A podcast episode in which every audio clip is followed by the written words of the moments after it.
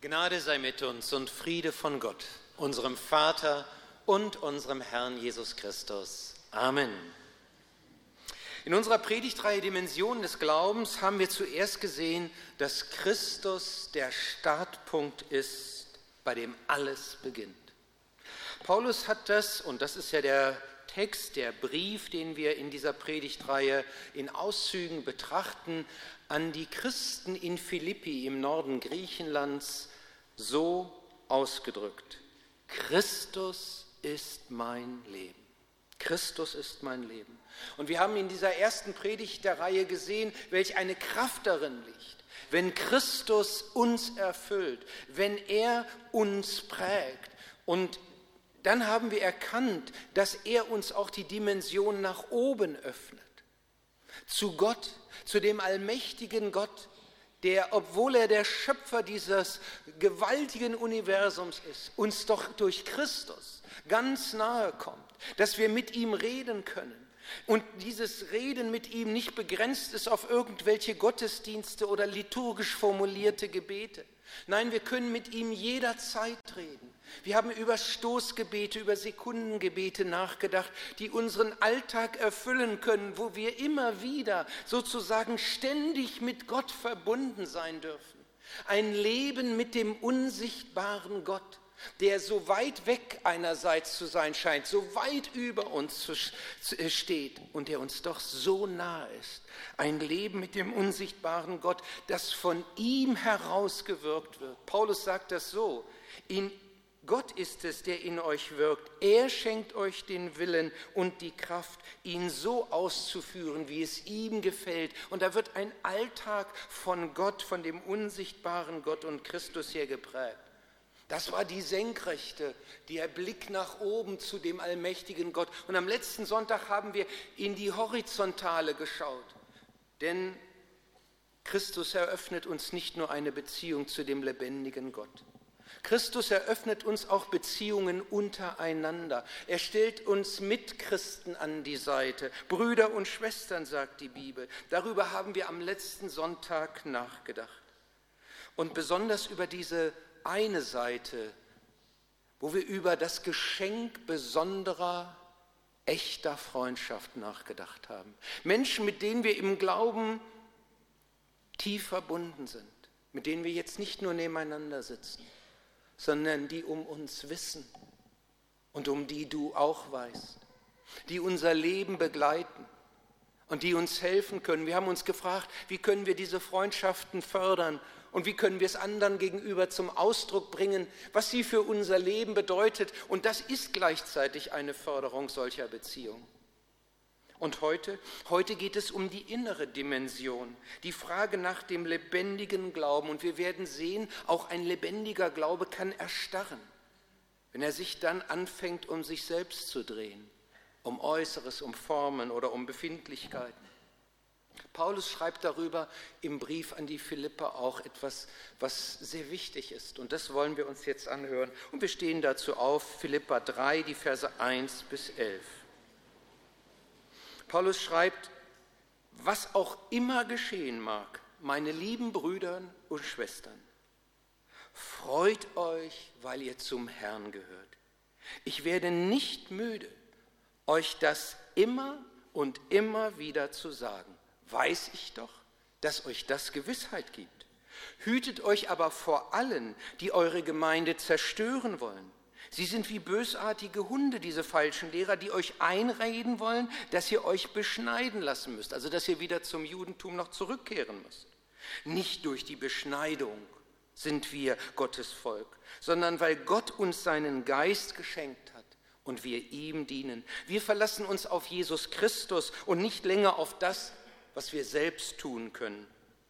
Ich selbst könnte mit größerem Recht als manch anderer mich auf diese Vorzüge berufen, wenn es wirklich auf die Beschneidung ankäme.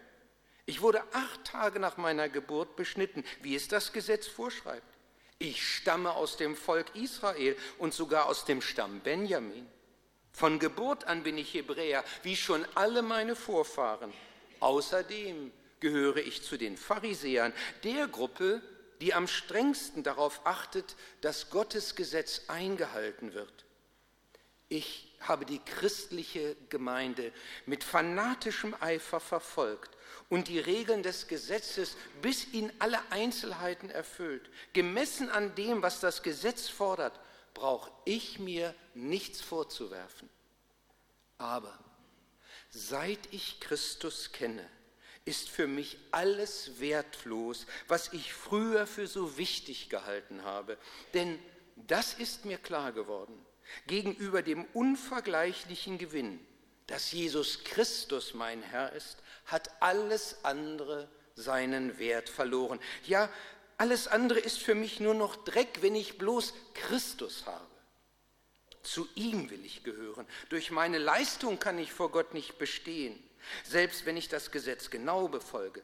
Was Gott durch Christus für mich getan hat, das zählt. Darauf will ich vertrauen. Um Christus allein geht es mir.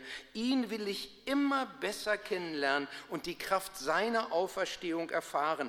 Aber auch seine Leiden möchte ich mit ihm teilen und seinen Tod mit ihm sterben. Dann werde ich auch mit allen, die an Jesus Christus glauben, von den Toten auferstehen. Wir wollen noch einmal beten. Herr Jesus Christus und so, hilf uns, das, was Paulus hier den Christen in Philippi vor Augen malt, auch zu begreifen. Wir bitten dich, dass du jetzt zu uns sprichst und deutlich zeigst, was lebendiger Glaube auch für uns bedeutet. Amen. Paulus spricht im Philipperbrief sehr viel von der Freude. Er gebraucht diesen Begriff so oft, dass man, dass ihm fast peinlich ist. Er, hier heißt es, was auch immer geschehen mag, meine lieben Brüder und Schwestern, freut euch, weil ihr zum Herrn gehört. Ich werde nicht müde, euch das immer und immer wieder zu sagen. Also er setzt das immer wieder an. Und im nächsten Kapitel geht das sofort. Da in Kapitel 4, Vers 4 sagt er, freut euch in dem Herrn alle Wege. Und abermals sage ich, freut euch. Wenn ich im Deutschaufsatz früher etwas wiederholt habe, stand dann WH dran, Wiederholung. Bei Paulus könnten wir ständig WH dran machen, Wiederholung. Er sagt, das macht mir gar nichts aus, dass ihr Deutschlehrer da sozusagen ausflippt. Ich werde nicht müde, es euch immer wieder ins Herz reinzuschreiben. Freut euch in dem Herrn. Über 14 Mal steht das in dem Brief. In jedem Kapitel taucht es auf. Aber er meint mehr als irgendeine Fröhlichkeit, Spaß, Fun oder so etwas. Er spricht in Kapitel 4, Vers 4, freut euch in dem Herrn. Und damit meint er eine andere Freude, die sozusagen bei uns ausgelöst wird, wenn wir einfach so was Schönes erlebt haben oder vielleicht irgendwie von der Steuer äh, wieder eine große Rückzahlung bekommen haben sollen oder was auch immer. Oder du stehst vor deinem iPhone und bist glücklich. Äh, was auch immer. Nein, er meint eine andere Freude. Er meint eine Freude in dem Herrn, die aus Gott herauskommt. Wir könnten auch sagen, die sich an Gott, an dem Herrn freut, an Christus freut. Wir könnten auch sagen, das ist lebendiger Glaube, der aus dem Leben von Christus herausgespeist wird. Ein Glaube, wo wir dankbar und mit Freude das vor Augen haben, was Christus für uns getan hat, was durch ihn uns geschenkt hat, geschenkt ist. Paulus sagt, wenn das der Fall ist, dann löst das etwas aus. Er beschreibt das so: Ich vergesse, was da hinten ist und strecke mich aus nach dem, was da vorne ist und jage nach dem vorgesteckten Ziel, dem Preis der himmlischen Berufung Gottes in Christus Jesus, in dem Messias Jesus habe ich das alles, sagt er. Ich habe in den letzten Wochen mehrfach darüber nachgedacht, welch einen Aufwand wir oft treiben in dieser Gemeinde, um, ich sage mal, Gemeinde irgendwie besonders einzustimmen, euch zu bespaßen oder glücklich zu machen, wie auch immer. Wir machen hier unheimlich viel. Heute haben wir das Schlagzeug aufgebaut, immer wieder was Neues und äh, man, man überlegt, wie kann das auch weitergehen. Und das ist ja auch wichtig, das müssen wir tun. Aus dieser Nummer kommen wir nicht raus. Aber ich habe mich gefragt, ähm, warum war das, als ich zum Glauben kam, bei mir ganz anders? Und was hat es eigentlich bei mir ausgelöst, dass mein Glaube, obwohl er auf all diese Dinge, die wir hier so ähm, immer wieder präsentieren und machen, ähm, verzichten musste, sie nicht kannte, doch sehr intensiv begann. Ich kam aus einer sehr bescheidenen Gemeindesituation. Also ich würde mal sagen, die ersten drei Reihen, das war unser Gottesdienst. Da waren vier Jugendliche und einer davon war ich schon, 25 Prozent.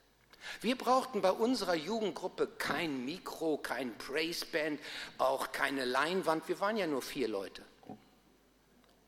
Und trotzdem, und trotzdem hat sich mein Glaubensleben intensiv entwickelt.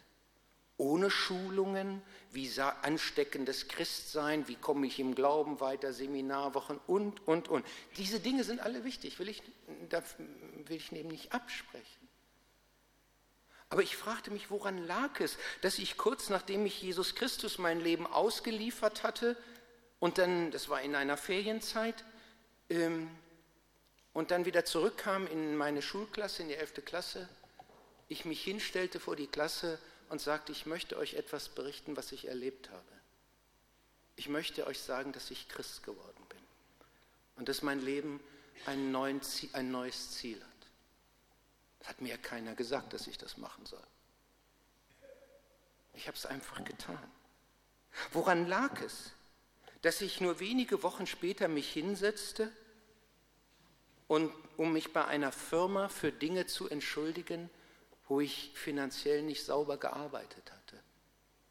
Und sie fragte, was soll nun geschehen? Wohin soll ich das, was ich zu Unrecht erworben hatte, hinüberweisen? Woran lag das? Woran lag das, dass ich sofort begriff, auch als kleiner Schüler, mein Geld gehört nicht mir. Und von den 5 D-Mark Taschengeld, die ich im Monat bekam, ich 50 Pfennig vorher zurücklegte, weil ich sagte, diese 10 Prozent, die sollen ab sofort Gott gehören. Und das ist mein Ziel, dass ich so viel wie ich kann ihm gebe. Woran lag es, dass ich anfing, einem Missionsehepaar regelmäßig zu schreiben und für es zu beten, das ich nie gesehen hatte, von dem ich nur den Namen kannte und dem ich schrieb, ich bin Christ geworden und ich möchte von jetzt an regelmäßig für sie beten. Ich hatte nur eine Adresse bekommen. Woran lag das, ohne all diese anderen Dinge? Ich möchte eins sagen, es lag nicht an mir.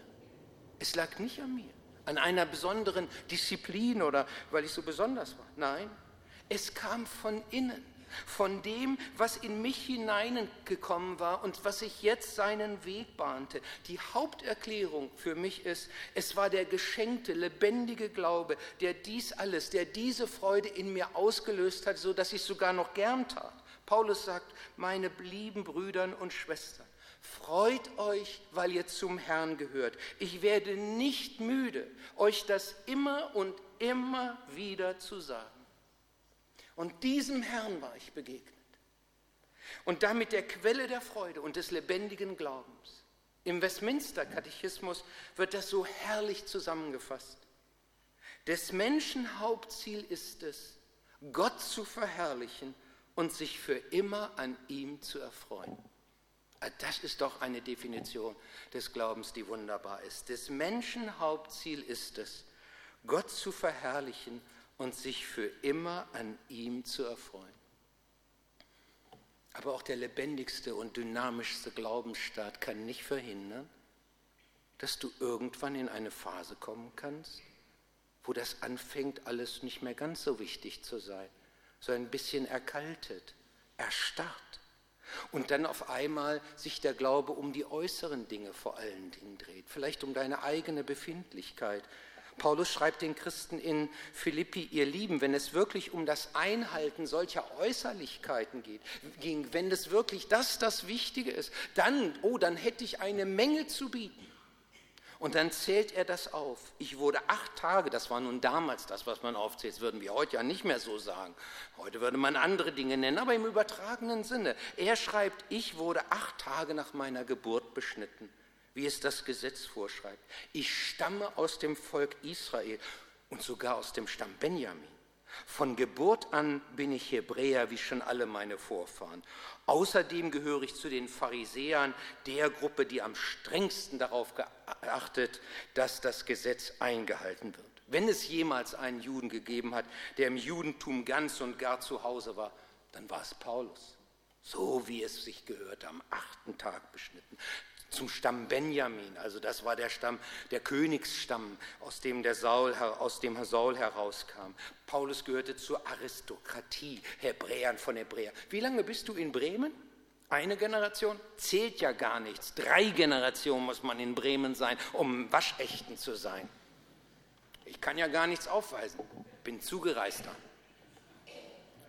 Brauchte keinen Asylantrag zu stellen, aber ähm, man hat mich hier aufgenommen. Dafür bin ich bis heute dem Pastor Müller dankbar. Äh, aber der, das, was Paulus hier sagt, das geht viel weiter. Er sagt, solange du gucken und denken kannst. Ich bin einer, der einen Stammbaum hat, der klar Hebräer von Hebräern ist. Und ich war Pharisäer. Das waren die, die, die das Gesetz so eingehalten haben, dass sie eher zu viel als zu wenig Gottes Gebote erfüllen wollten. Paulus sagt, ich habe die Regeln des Gesetzes bis ihn alle Einzelheiten erfüllt. Gemessen an dem, was das Gesetz fordert, brauche ich mir nichts vorzuwerfen. Wir könnten heute wahrscheinlich sagen, ich habe das gemacht und dieses gemacht und wir haben alles hier super gemacht. Was haben wir alles für Leistungen gebracht? Wie versuchen wir die Gemeinde aufzustellen und, und, und. Aber dann kommt es. Das Eigentliche hat er dadurch nicht erreicht. Ich denke immer, wenn ich jetzt hier vorne stehe und zu euch rede, das Eigentliche ist nicht das Hören, sondern das Eigentliche ist, dass Christus in mir wirkt und ich ihn wirken lasse. Die Erfahrung mit ihm, das Leben mit ihm. Das kann die Predigt nur anstoßen. Aber wenn es dabei bleibt, dass wir vergessliche Hörer, oder wenn es so ist, dass wir vergessliche Hörer sind, das heißt Hörer, die wenn der Gottesdienst vorbei ist, im Kirchcafé sitzen oder irgendwo anders sitzen, über Gott und die Welt schnacken, aber das ist alles auf einmal wieder wie weggewischt und das berührt uns auch heute Nachmittag und morgen nicht mehr und übermorgen auch nicht mehr, dann ist die Predigt sinnlos. Dann hat sie nicht das erreicht, was sie erreichen will. Dann können wir sagen, wir haben es in alle Einzelheiten gemacht, aber wir haben das Ziel verfehlt. Die Wurzeln vieler lebendiger Gemeinden liegen in Erweckungsbewegung. Da, wo Menschen in einem stärkeren Maße aufgemerkt haben, gemerkt haben, ich brauche Christus. Wenn ich Christus nicht habe, bin ich vor Gott verloren. Ich habe keine Chance. Und dann kamen viele zum Glauben. Und in einer solchen Wucht, dass das eine Gemeinde baut und ganze Landschaften manchmal sogar prägt dann brennen Menschen für Christus, aber diese Erfahrungen werden irgendwann zur Geschichte, spätestens in der zweiten, in der dritten Generation. Und dann wird das, was man aus einer bestimmten Situation heraus angefangen hat, gemacht hat, auf einmal zur Tradition. Und das ist nicht negativ. Das ist nicht negativ. Wir brauchen, also Traditionen helfen uns. Sie sind wie so eine Leitplanke, damit wir ähm, die Bahn besser finden oder einen Streifen sozusagen auf der Autobahn, wo man oder auf der Straße, wo man sagt, so hier musst du fahren. wenn du auf einer Straße fährst, wo es keine Markierungen gibt, da sagst du, wo muss ich denn jetzt lang? Das sind so Traditionen, sie können helfen. Aber sie können nie das Eigentliche, nie das Eigentliche ersetzen. Das Leben, das aus Christus heraus folgt. Und wenn das dann irgendwann erstarrt, wenn das Einhalten von bestimmten Dingen, das Aufpushen bestimmter Situationen, wenn das zum Eigentlichen wird, um das sich alles dreht, dann haben wir das Ziel verfehlt. Das Ziel verfehlt. Es muss von Christus kommen und dann soll es das andere sicherlich prägen. Und dann soll es das auch erfüllen. Sonst lebt man nachher aus geistlichen Erfahrungen der Vergangenheit. Man berichtet von großartigen Einsätzen, von besonderen Gebetserhörungen, von tollen Gesprächen, aber das liegt schon alles lange, lange zurück. Nein, Christus will unser Leben erfüllen, heute und jetzt. Und das ist übrigens völlig unabhängig lebendiger Glaube vom Alter. Das hat mit Alter nichts zu tun. Ich habe ältere Menschen getroffen, von denen dachte ich, was haben die für einen lebendigen Glauben? In welch einer innigen Beziehung stehen sie zu Jesus Christus? Man spürte es ihrem, ich sag mal, dem Ton ihres Redens ab. Paulus war, bevor er zum lebendigen Glauben kam, in der Gesetzlichkeit gefallen. Und das bleibt doch immer eine Gefahr für Christen, die es sehr ernst meinen. Also eigentlich die Gefahr für uns in der Hauptsache die genau auf das achten, was Gott sagt. Dann sucht man nach einem christlichen Re Lebensstil. Das war ja bei mir am Anfang auch so. Ich wusste das ja alles nicht, wie das nun weitergeht, nachdem man zum Glauben gekommen ist. nun fängt man an und sucht, was muss ich jetzt machen und wie verhalte ich mich in der Situation und in jener Situation. Regeln, die einem helfen, äh, wo man dann guckt, äh, dass man Orientierung bekommt. Und das ist auch wichtig. Aber je länger ich jetzt Christus nachfolge, desto unwichtiger wird es mir. Das, womit man sich auch manchmal als Christ gegenseitig beeindrucken will. Man sagt, das habe ich erfahren, das habe ich erlebt. Bei uns sind so große Zahlen oder das haben wir hier, führen die Leute durchs Gebäude und sagen, guckt mal, was wir hier alles haben. Ist auch beeindruckend und schön. Aber eigentlich wird es immer unwichtiger mir. Denn das ist nicht der Kern kannst mit drei Leuten zusammen sein und Christus näher als in einem Mega-Church-Gebäude, äh, wo viel äh, Dolles angeboten wird, aber irgendwie mehr Betrieb als Christus vielleicht ist. Nein. Paulus sagt, alles andere, aber seit, er sagt zunächst einmal, aber seit ich Christus kenne, ist für mich alles wertlos, was ich früher so wichtig gehalten habe. Denn das ist mir klar geworden. Gegenüber dem unvergleichlichen Gewinn, dass Jesus Christus mein Herr ist, hat alles andere seinen Wert verloren. Und es war ja nichts Schlechtes, so genau wie ich all das, was ich jetzt nun einmal so dargestellt habe, ja nichts Schlechtes ist. Aber es hat gegenüber Christus nicht den Wert. Christus ist das Eigentliche. Alles andere ist für mich nur noch Dreck, wenn ich bloß Christus habe. Das sagt Paulus hier. Wenn es nicht Christus ist, der uns beschenkt und glücklich macht, dann bleibt natürlich nur die äußere Form. Dann kann es auch sein, dass in der äußeren Form wir eigentlich genauso unterwegs sind wie vor 10, 20 oder mehr Jahren. Aber innerlich ist es schon erkaltet. Innerlich sind Herzen hart geworden. Ist der Hauskreis zu Ende, wechseln sofort die Themen. Ich höre der Predigt vielleicht theologisch zu, was kann ich bejahen, was kenne ich noch nicht, was war neu heute für mich. Aber die Erkenntnis, die neue Erkenntnis bringt mich nicht im lebendigen Glauben voran. Es löst keine innere Bewegung aus. Meine Liebe zu Christus wird nicht erneuert. Das Ziel der Verkündigung ist, Wissen zu vermehren. Aber das Hauptziel ist eigentlich ein anderes.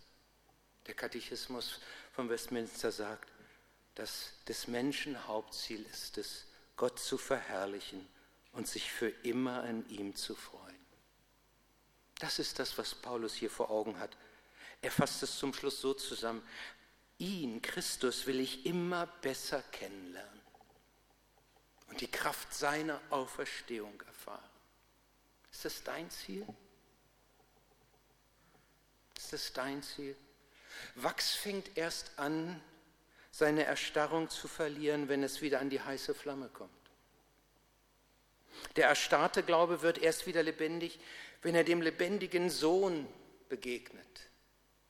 Wenn das, was es an solchen christlichen Formen gibt, stille Zeit, Bibellesen, Gebet, nicht mehr was Mechanisches ist oder Rituelles, sondern Begegnung mit dem Herrn.